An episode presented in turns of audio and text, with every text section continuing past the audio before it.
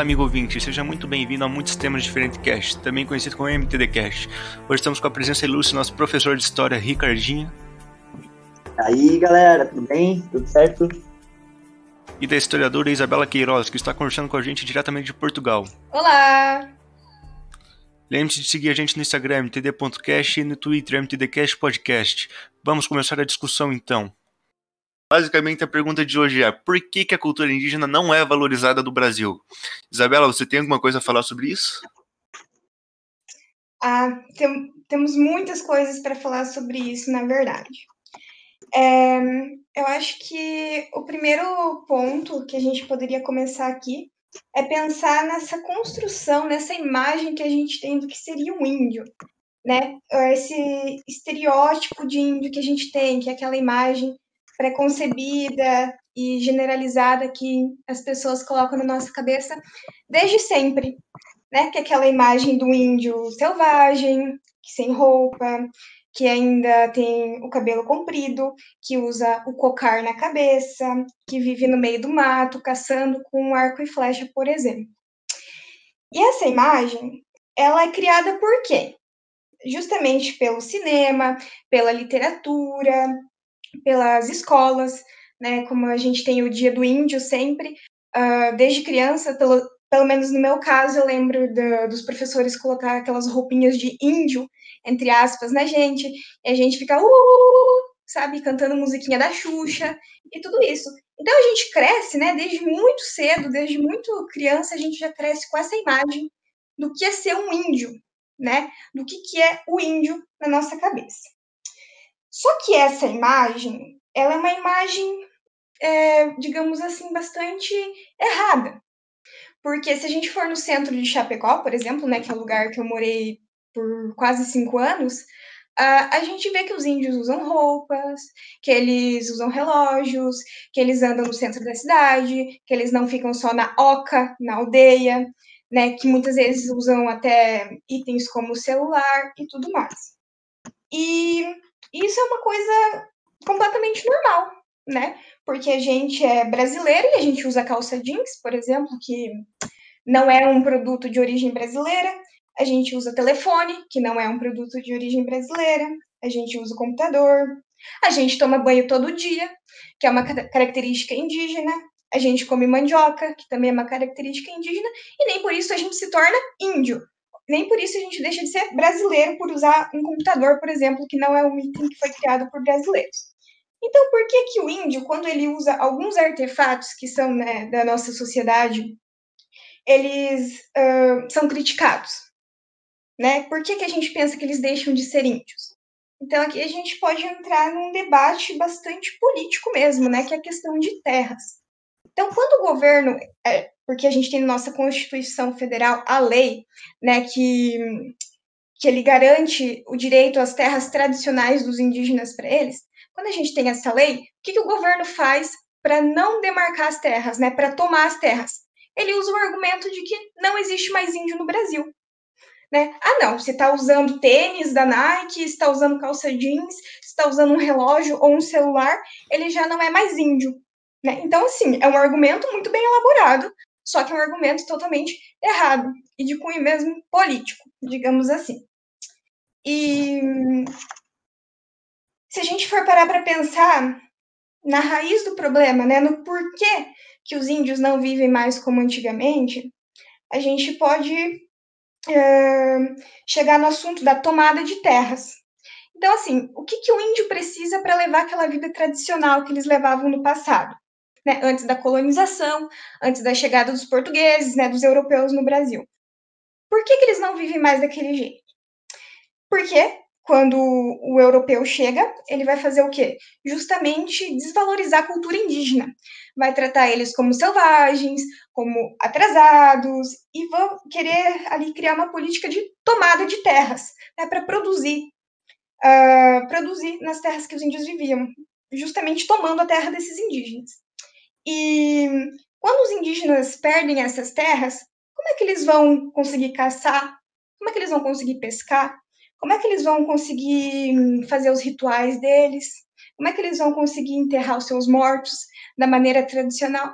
Então não tem mais como, porque a terra né, o território do indígena é uma coisa muito importante para a própria cultura tradicional deles. E a gente muitas vezes acaba que, que não se dá conta disso, né?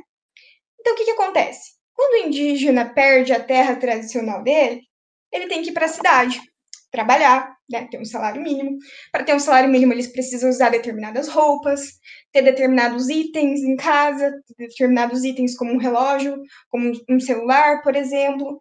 Então, a gente acaba tendo essa mudança na cultura indígena, essa integração. E outros fatores que também colaboraram para essa mudança cultural foi a própria catequização. Então, quando a gente tem a colonização no Brasil a partir de 1500, uh, vão vir também né, os padres, os missionários, e com isso a gente vai ter uma imposição da religião católica, da religião cristã, sobre a religião indígena. Então, essa religião indígena ela vai ser hum, proibida ou muitas vezes desmotivada de ser praticada. Ah, que massa, que massa. Se eu puder contribuir um pouco, tá ouvindo aqui, é só comentar, cara, que eu tô emocionado, de verdade, eu tô emocionado porque eu estudei com a Isa minha graduação toda. E ela sempre foi, assim, empolgada quando ela falava, né? Daí agora parece que eu me sinto na graduação de novo, me senti estudando ali, ouvindo aí falar, eu fiquei emocionado agora. Mas falando... Muita assim, saudade de Chapecó. Oh, não, algum, de algumas coisas, né, Isa? De algumas yeah. coisas. Então, se, seguindo só a linha de raciocínio da Isa, né, é, sobre o... no sentido da colonização, né? Quando eles vieram colonizar, ele, os europeus, no caso, né, mais especificamente os portugueses no território onde hoje é o Brasil, eles estavam colonizando entre 1500 e 1530. Né, a gente teve o, a escravidão, a escravidão nativa foi bem intensa né, na exploração do pau-brasil. E, e, um erro bem comum é a gente pensar que a escravidão nativa foi mais leve, né, foi mais leve do que a escravidão é, dos descendentes africanos, né, dos africanos escravizados. Isso é, é, é algo bem errado, né, porque foi uma escravidão tão pesada quanto tão pesada quanto. E no sentido de colonizar as terras, você plantar e produzir na terra e por isso você você retirar o indígena que já estava ali, o nativo que já estava ali, isso acontece hoje ainda. Isso é muito louco, né? Porque passaram 520 anos desde a, do, do que os livros didáticos dizem que foi a descobrimento, a conquista do território. Né? Hoje a gente ainda tem as atividades dos garimpeiros, as atividades dos madeireiros, né, na Amazônia principalmente, eles vão explorando em busca de um lucro, em busca do, do, do, do, do capital, né? E, e, eles ainda estão expulsando os indígenas que, que estão ali de suas terras. Isso é muito louco, porque isso é uma permanência histórica, principalmente aqui no nosso território, né, no Brasil. E, e sobre a cultura indígena, e você pensar, pô, aquele cara lá, como assim ele é índio? Né? Como assim aquele cara é índio usando um celular? Como assim ele é índio trabalhando na BRF? Né?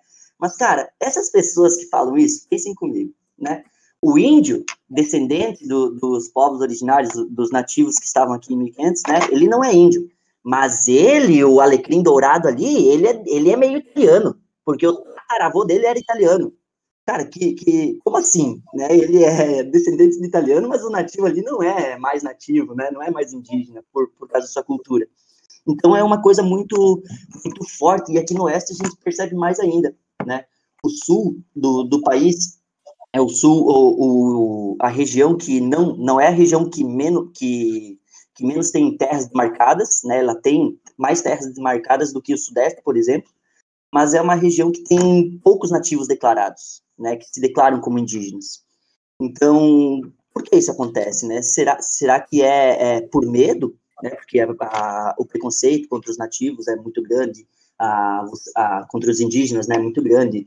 O, a perseguição, a morte, aqui no, no sul, é, acontece, acontece bastante, mas não é tão intensa quanto, quanto Mato Grosso, Amazonas, né? Mas acontece. Então, é um questionamento que fica também, né, cara? Tipo, se, será que eles não estão se declarando, né, indígenas por medo, por, por é, é, pela perseguição, pelo preconceito, né? Ou, ou será que, está é, é, tem um problema ali nesse número de nativos, né? Questionamento que fica Sim. também. Ah, eu acho que esse é um questionamento muito da hora mesmo.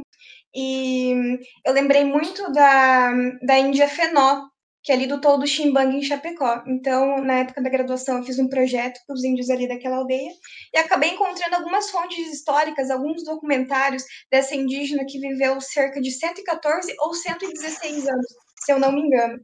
E ela, em um vídeo, ela falava assim: eu ensinava para os meus filhos é, para eles sempre aprender o português e eles para eles abandonar a língua indígena, porque eu não quero que eles sofram preconceito, sabe? Só, então né? tem todo esse medo né, do indígena de se declarar como índio. E hoje a situação está extremamente bizarra mesmo para os povos indígenas do Brasil, porque a gente está tendo, tipo, é claro que por lei a gente não pode discriminar, por lei ninguém pode discriminar, mas o que, que acontece? Quando a gente tem um representante do governo que faz isso, mesmo que a lei impeça, as pessoas acabam ali se sentindo um pouco no direito de fazer também sabe? Então as perseguições estão aumentando, o assassinato de indígenas está aumentando, principalmente pra, pela briga de terras, né? Nesse sentido. Então, lógico, com essa perseguição, a gente acaba desmotivando um pouco uh, os indígenas a se declararem como indígenas, né? E uhum. acho que isso é um problema bastante sério, Sim. bastante sério mesmo. Uh, a questão da, da escravidão, quando a gente fala em escravidão, ou agora escravização, né, que é um termo que está sendo mais atualmente utilizado, a gente sempre pensa na escravização africana. Só que, na verdade, os indígenas também passaram por esse processo, né, que foi extremamente horrível para eles também, como é para qualquer pessoa. E é sempre assim, desde que os europeus chegaram no Brasil, a, a ideia era sempre o quê? Produzir, né? Produzir muitas coisas, um, incentivar o capital, e, isso fez com que os indígenas perdessem a terra. E hoje a gente ainda tem muita luta por terras no Brasil. Por exemplo, por quê? A gente pode falar, ah, tem muita terra demarcada. Na verdade, não tem. E as poucas terras demarcadas que a gente tem são justamente aquelas terras inférteis, né, que já foi utilizada tantas e tantas vezes que já não tão mais boa para o cultivo, sabe? Então, por mais que eles demarquem uma grande, entre aspas, né, grande quantidade de terras, é, são justamente aquelas terras que não prestam mais para produzir coisas, entende? Então, é tudo muito bem arquitetado pelo governo, sabe? Para tentar fazer com que a gente tenha uma visão negativa com os indígenas. E, e, e eles conseguem, né? Isso, isso que é, um, é, é o mais interessante, porque está tão bem arquitetado é, eu sei que o Matheus quer falar, eu vi que o Matheus queria falar ali, eu interrompi, Matheus, desculpa, depois você, você segue. Tudo Mas só para complementar, é, isso, isso é, dá tão certo, né, dá tão certo que, que a cultura indígena, ela, ela, ela é vista como algo, um, um problema, né, ela é vista mais como um problema do que como uma parte da cultura, é né, uma diversidade cultural que faz parte do nosso, do nosso território. Né, então, é, tudo isso que eles fazem, todos esses essas artimanhas que eles utilizam no, no meio político, funcionam perfeitamente, né? Funcionam perfeitamente e, e dão um resultado bem, bem triste, né? Para para gente que estuda essa cultura, para gente que entende essa cultura. Assim, é interessante ver a questão da, da, da, cultura indígena em si, porque por mais que tenha esse preconceito, tem muitos, muitas coisas na nossa sociedade, na nossa cultura como brasileiros, assim, que são tem parte na cultura indígena. Por exemplo, como a Elisa estava falando antes, da questão de tomar banho todo dia, de, de comer mandioca, mas tem outras coisas que são de uma cultura mais tradicionalista, que são culturas que nasceram com os indígenas. E aqui eu trago como exemplo a cultura gaúcha, que tem bastante influência do, dos charruas, que era um povo que vivia no Rio Grande do Sul. Por exemplo, o fogo de chão, que é algo muito tradicional gaúcho, foi criado por eles. Uh, o chimarrão foi algo que é criado, foi criado pelos guaranis aqui, que é muito comum também, os charrus também consumiam. Então são muitas coisas que eles costumam dizer que charruas foram os originários da cultura gaúcha atual. Só. E, e, é interessante isso que você trouxe, né? Porque existem até palavras, né? Palavras do, do troncos linguísticos nativos que, que a gente utiliza. Né? Muitas coisas que a gente que a gente faz, que a gente utiliza no nosso dia a dia, fazem parte da cultura indígena, né? E, Sim, o próprio nome Chapecó, né, Rica? É, não, é, você cultuar a Arena Condá, né, a Arena Condá, o Índio Condá, é, tudo, tem a questão aqui do, do, do, estádio, né? Arena Condá. Pô, todo mundo que, que reverencia a Arena Condá não entende, não, não entende nada sobre quem foi Condá, não entende nada sobre a história de Chapecó, né? Cultura e pior ainda, né? Vai lá no estádio, desculpa, vai lá no estádio, né? Ali venerar e vibrar o índio Condá, aí na rua, quando vê um indígena pedindo alguma ajuda ou vendendo artesanato, já trata com discriminação e diz que lugar de índio é na aldeia, né? Então é tipo. Sim, sim. E, e, e, essa parte de, de, ah, lugar de índio na aldeia, índio tá usando celular, né? Agora veio uma outra coisa que, que na minha cabeça, com, com esse assunto, que, cara, é, essa tecnologia, né? A tecnologia, ela auxilia, inclusive, para que seja mantida uma cultura, né? Os nativos hoje, os indígenas hoje, eles têm um celular, é, fica mais fácil de, de preservar sua cultura com a tecnologia, né? Então, ela não vem para distanciar o índio de sua cultura. Eu, eu, encaro a tecnologia como uma forma de preservar a cultura. Né? Ela preserva muito mais do que ela faça. Então, é, é, é, são, são formas de, de, enxergar, formas de encarar esse, esse problema, entre aspas, né, que, que é a tecnologia na cultura indígena, mas, meu, é, é uma solução, na verdade, né? É uma solução, isso que é, que é interessante. Sim, eu concordo totalmente. Inclusive, os indígenas, eles estão se muito né, nesse tecnológico, nas redes sociais, para divulgar a cultura deles, para se organizar politicamente, né, para falar sobre a questão que eles vivem hoje, os problemas, as perspectivas e tudo mais. Então, eu acho que dá para fazer um bom uso da tecnologia para a questão indígena, sim. Inclusive, eu posso deixar no final alguns links de páginas uh, em que os indígenas se organizam, que é muito importante para quem quiser acompanhar. Ah, legal, legal. Ah, não, não sei não sei o que, o que vocês pensam, né? Agora você falou dessa organização, dessa, dessa de, de, se organizar mesmo com a, com a política, né? Cara, quantos representantes indígenas a gente tem na política, né? Quantos representantes, quanto, quanto, quantos, sei lá, vereadores aqui em Chapecó eram índios, são índios, né? Não sei da história, acredito que nenhum, acredito que nenhum. Hoje eu sei que não tem nenhum, mas, mas na história não, não, não tem mesmo. É, só que, cara, a representação de, de indígenas nas próprias, na, na, própria política é baixíssimo, né? É baixíssimo. Então, a gente tem um problema aí também. Né? Quantos indígenas, eles fazem parte do mercado de trabalho e têm um cargo gerencial, por exemplo? Né? Pouquíssimos, pouquíssimos. Eles já são destinados a trabalhar nas indústrias, né? Eles já são destinados a trabalhar né, nos, nos traba no, em locais né, com remuneração baixa, com com uma, uma qualidade de trabalho muitas vezes é, precária, né? Então, eles já são direcionados para um, para um caminho, né? Eles já estão sendo, sempre com as políticas públicas, com a forma de, de encarar os nativos, eles são direcionados, né? Isso que, é, que a gente tem que falar também. E na política, a política é, a gente tem bancadas de, de todos os tipos, né? Inclusive tem nativos, é, indígenas que, que fazem parte da, da política nacional, mas se, se, a gente for encarar o, o número, né, a, fazer a porcentagem ali, a proporção de nativos e de representantes na política, é baixíssimo, é baixíssimo. Isso mostra o quê? Isso mostra que a gente ainda pensa como o europeu do século XVI. Né? Nós, nós aqui, século XXI, 2020, a gente ainda pensa como os europeus do, do século século XVI, né, que o índio ele é inferior, que o índio ele não, não tem autonomia para tomar uma decisão, que o índio ele não, não pode é, pensar sobre sua cultura e, e, e ter, né, tomar as rédeas de sua cultura. Né? Então, isso é um reflexo do, do que a gente já está vivendo desde a chegada dos europeus. Sim, eu acho que essa imagem de um índio que ele precisa ser tutelado, né? Que ele precisa que alguém tome as decisões por eles, que ele precisa de cuidado. É uma visão muito forte ainda, né? Que as pessoas têm. E é por isso que ninguém vai votar no índio quando um índio se candidata em algum cargo político, né? E, e isso é bastante problemático, porque, assim, como assim o índio não tem capacidade de entrar na política? Se os índios estão vivos até hoje, depois de mais de cinco séculos de repressão, é porque eles têm uma organização política muito forte, e sim, você pode ter certeza disso, sabe? porque é muita repressão mesmo que essas pessoas já passaram, e com certeza elas se organizam politicamente de uma forma muito eficaz, sabe? Mas a gente acaba não vendo isso, a gente não vê isso na mídia, a gente não vê em lugar nenhum.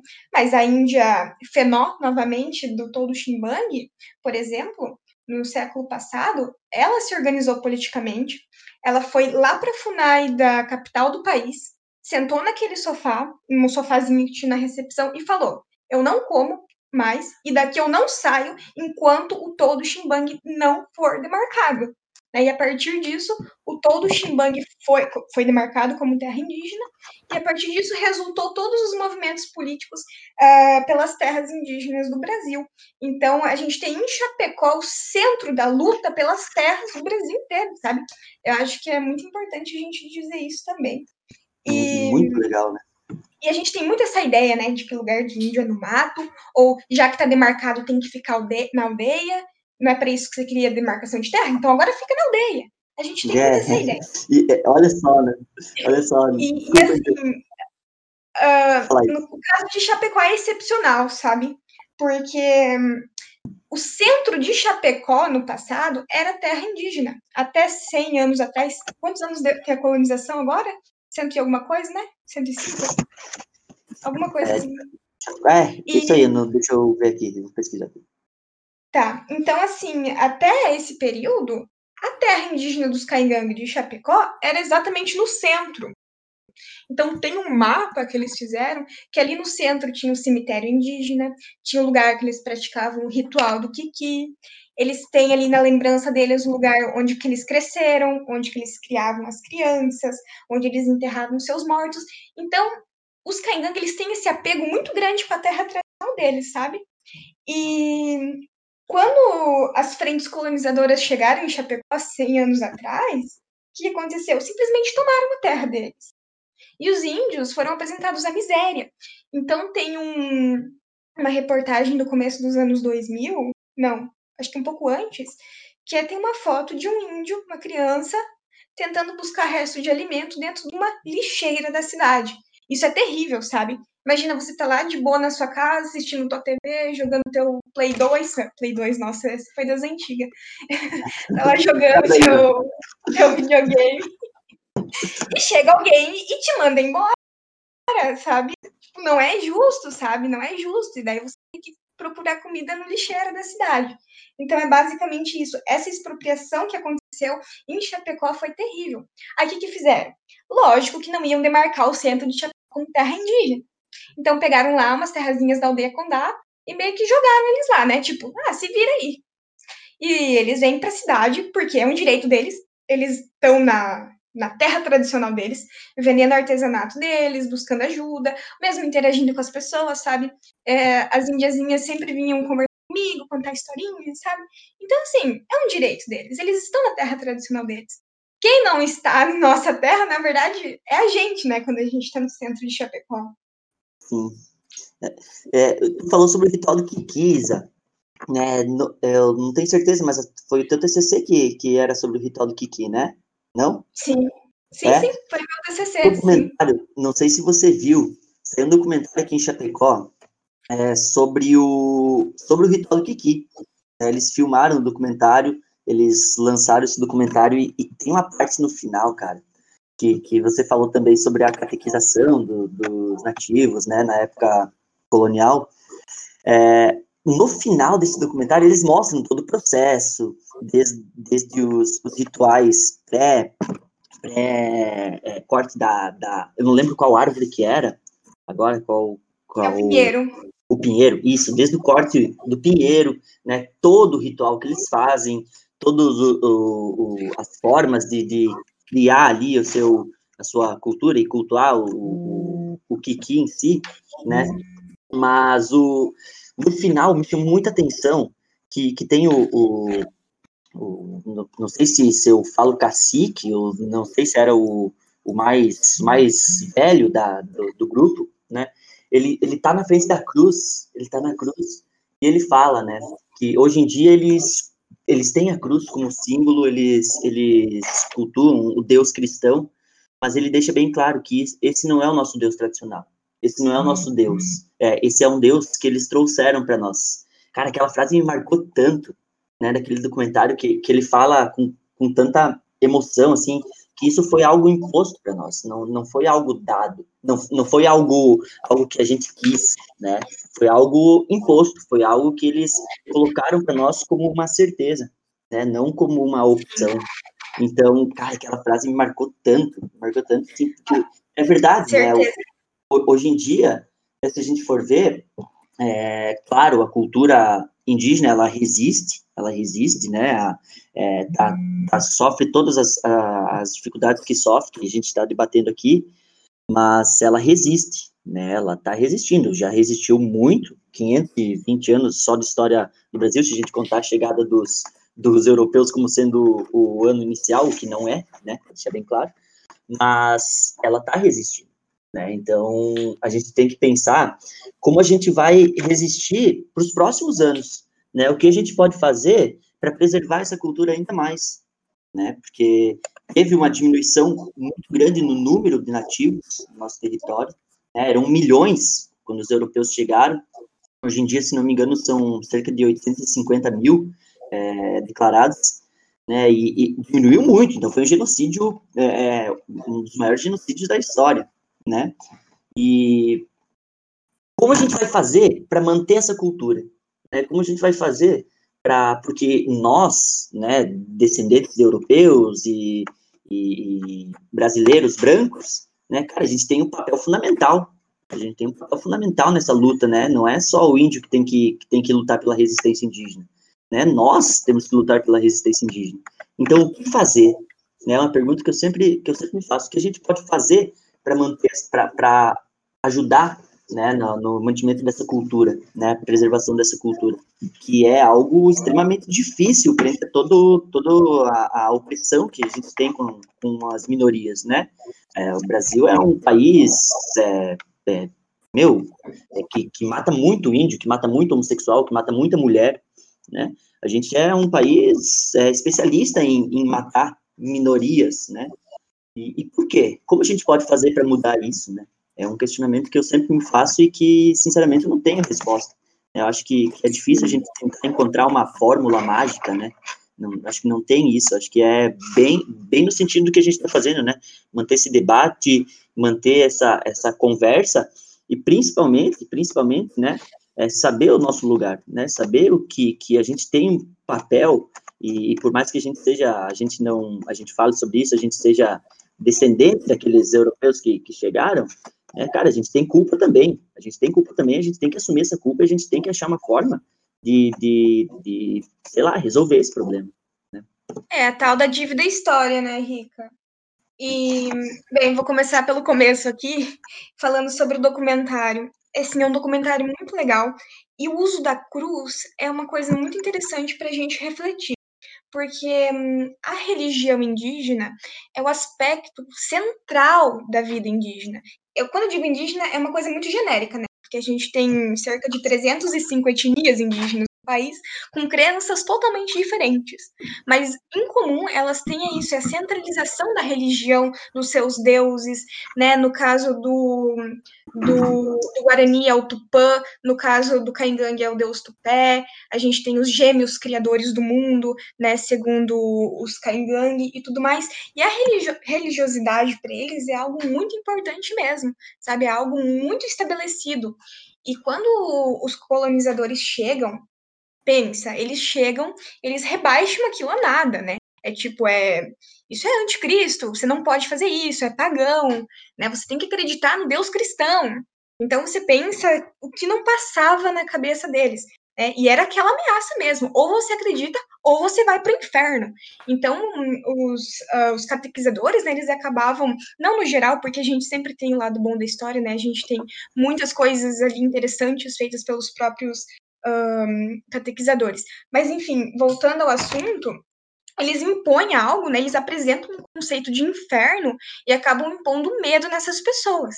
Então, é muito louco a maneira do indígena de com toda essa imposição, porque ele acaba criando ali uma mistura cultural. Né? Então, ao mesmo tempo que ele está lá venerando e fazendo um ritual para os seus antigos ancestrais, eles estão ali utilizando um crucifixo, eles estão utilizando uma imagem cristã. Então, uhum.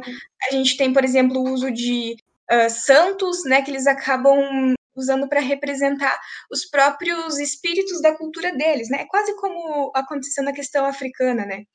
Uhum. E, e é muito interessante essa forma de lidar. É uma forma tão legal, né? Que, enfim, a gente tem muita da cultura tradicional preservada até hoje. Mas assim, Riga, você perguntou o que fazer, né? Como preservar essa cultura tradicional? E essa é uma pergunta, assim, que a gente poderia falar horas aqui, porque basicamente o que foi feito foi feito. Né? Os indígenas eles já foram ali exterminados, mortos, escravizados, sofreram com as doenças, né, com as epidemias. Eles já passaram por muita coisa, por inferiorização cultural, pela perca de terras. Então, a gente não tem como voltar atrás. Sim. Né? E eu acho que vai muito da escolha de cada agrupamento. A gente tem agrupamentos que ainda preferem viver isolados, a gente tem agrupamentos que preferem se integrar mesmo na sociedade, né, arrumar um emprego, morar no centro. Isso vai da escolha de cada um.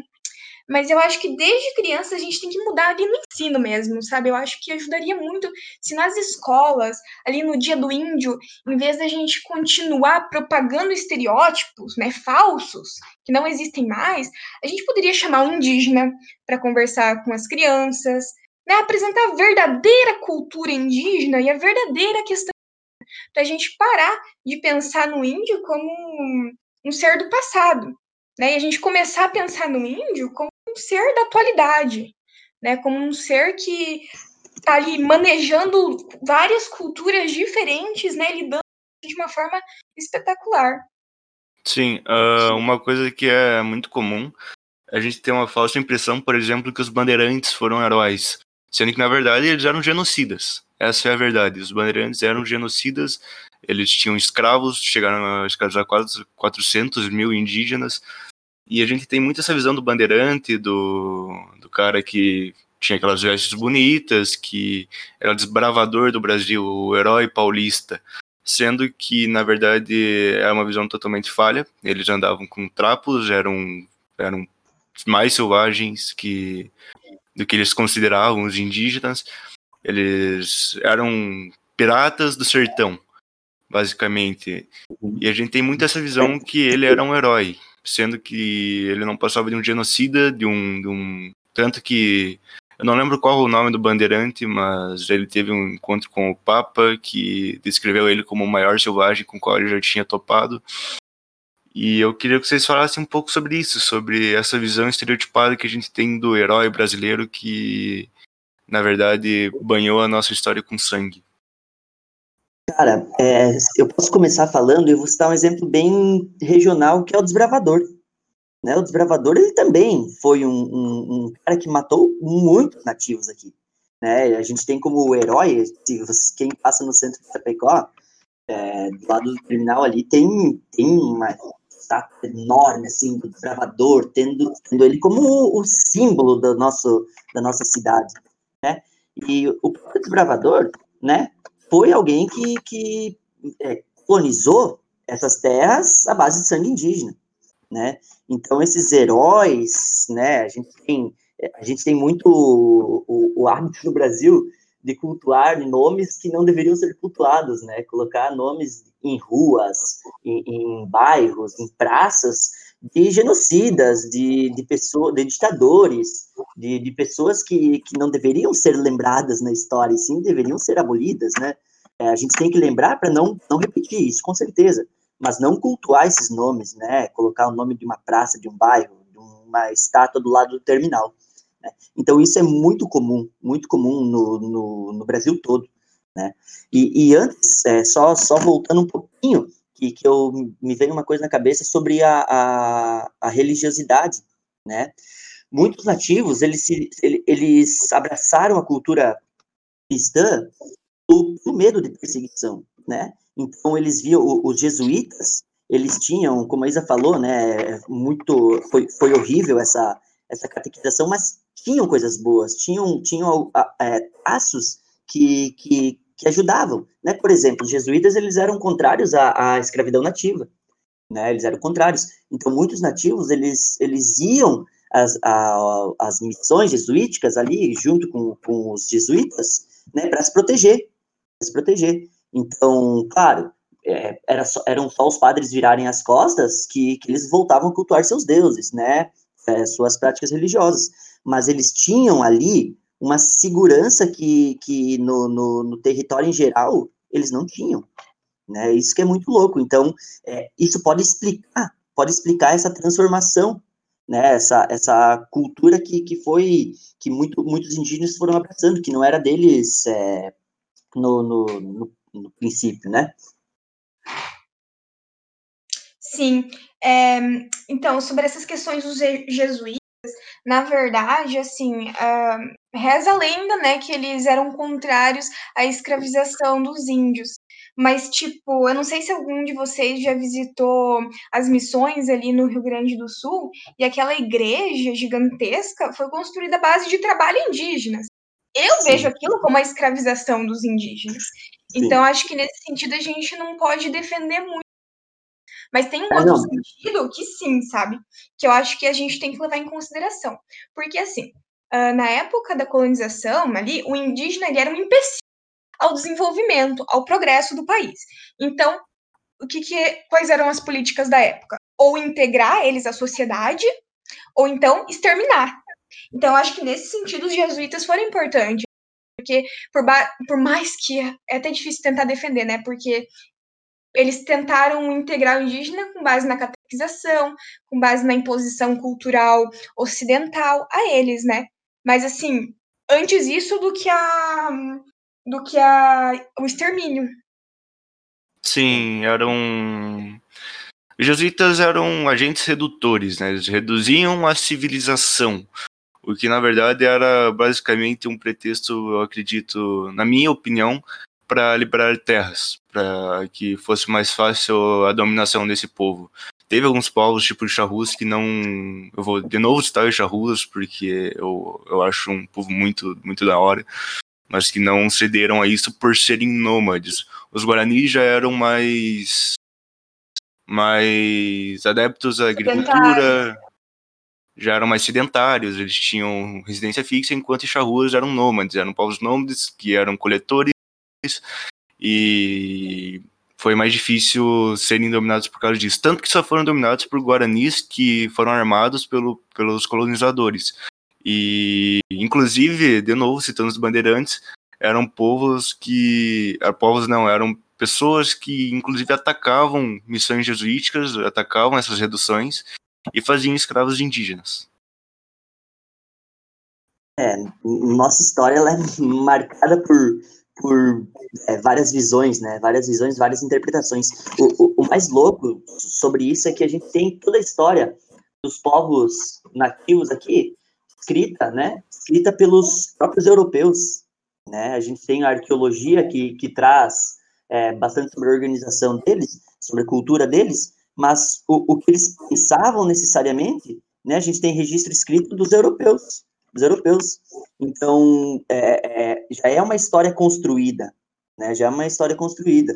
A, a própria carta do, do Pero Vaz Caminha, que é um clássico para entender como, como era o nosso território, diz muito sobre os objetivos deles, né? Os objetivos de, ah, é um povo, uma, um papel em branco no qual a gente pode escrever à vontade, né? Isso não foi necessariamente o Pero Vaz Caminha, foi, foi um outro um, um jesuíta que falou, que eu não vou lembrar o nome agora, mas isso, isso diz muito sobre o que eles pensavam sobre esses povos, né? Diz muito sobre como eles, eles eram encarados e qual era o objetivo, né? Então, acho que desde o começo é, já já está construído, né? Já está construído e para a gente desconstruir isso, a gente vai precisar de muitos anos ainda, né? Muitos debates, muitas conversas. Exatamente, porque a nossa, essa história, a, a história do nosso país, ela é desde o lado. Né? É a mesma coisa que a gente dizer que não existiu ditadura, né? Então, assim, só que né, no caso dos indígenas, eles não tinham a escrita, né? Eram culturas totalmente orais. Eles não tinham um registro histórico, né, escrito para deixar registrada ali o momento em que eles estavam vivendo. Então, a gente pode ter certeza que muito, muito, muito das fontes que a gente tem são fontes totalmente tendenciosas. Né? As pessoas que dominavam a escrita, elas escreviam absolutamente o que elas quiseram sobre a história dos índios do Brasil, sobre o que aconteceu ou não. Então resta para a gente poucas fontes, né? Poucas fontes de informação para a gente tentar entender o outro lado. Mas só o fato de no Brasil a gente ainda ter cultura indígena, a gente ainda ter povos indígenas vivos, a gente ainda ter, inclusive, um crescimento da demografia indígena hoje, isso já é uma boa fonte de uma fonte histórica, né? Porque, por exemplo, quando eu trabalhei com os indígenas da aldeia Condá, eles me relatavam muitas coisas que nunca foi escrita, sabe? E por mais que era até engraçado, né? Porque eu conversei com os Cuyãs Caingangue da aldeia Condá, foram inclusive muito receptivos, muito queridos comigo. Eles são, né, os xamãs ali. E eu pensava que eles tinham 60 anos de idade. Quando eles me falaram que já tinha mais de 90, eu fiquei incrédula. Porque, assim, a capacidade deles sentarem no chão e fazer as coisas, e se moverem, e fazer o artesanato ali de forma totalmente ágil, é impressionante, sabe? Ainda quem diga que é uma cultura atrasada. Sendo que eu aqui com 24 não consigo nem me mexer de dor nas costas. Mas, enfim, cada um com suas prioridades, né? É, e... não é fácil. Assim, então, Pode continuar. Ah, pode continuar. Tudo bem, uh, já estamos com 40 minutos, temos que começar a encaminhar para o final. A conversa está boa, mas para manter o tempo padrão, a gente vai ter que começar a encaminhar para o final. Considerações finais? Ricardo, quer falar alguma coisa? Cara, é difícil falar alguma coisa e tentar falar, sei lá, tentar colocar uma, uma ideia né, tentar passar uma ideia sobre isso, porque é um assunto que, que eu me sinto, me sinto é, triste quando eu estudo, sinceramente, cara. Eu não sei se é triste a palavra que eu, que eu queria usar, mas eu me sinto triste, né, porque a história, a história, ela, ela deixa as pessoas tristes quando o cara estuda, né? É, não, muitas vezes, muita, muitas coisas da história, elas, elas não, não foram boas, e a história ela é desenvolvida através de lutas e de guerras de um povo sendo explorado por outro, né?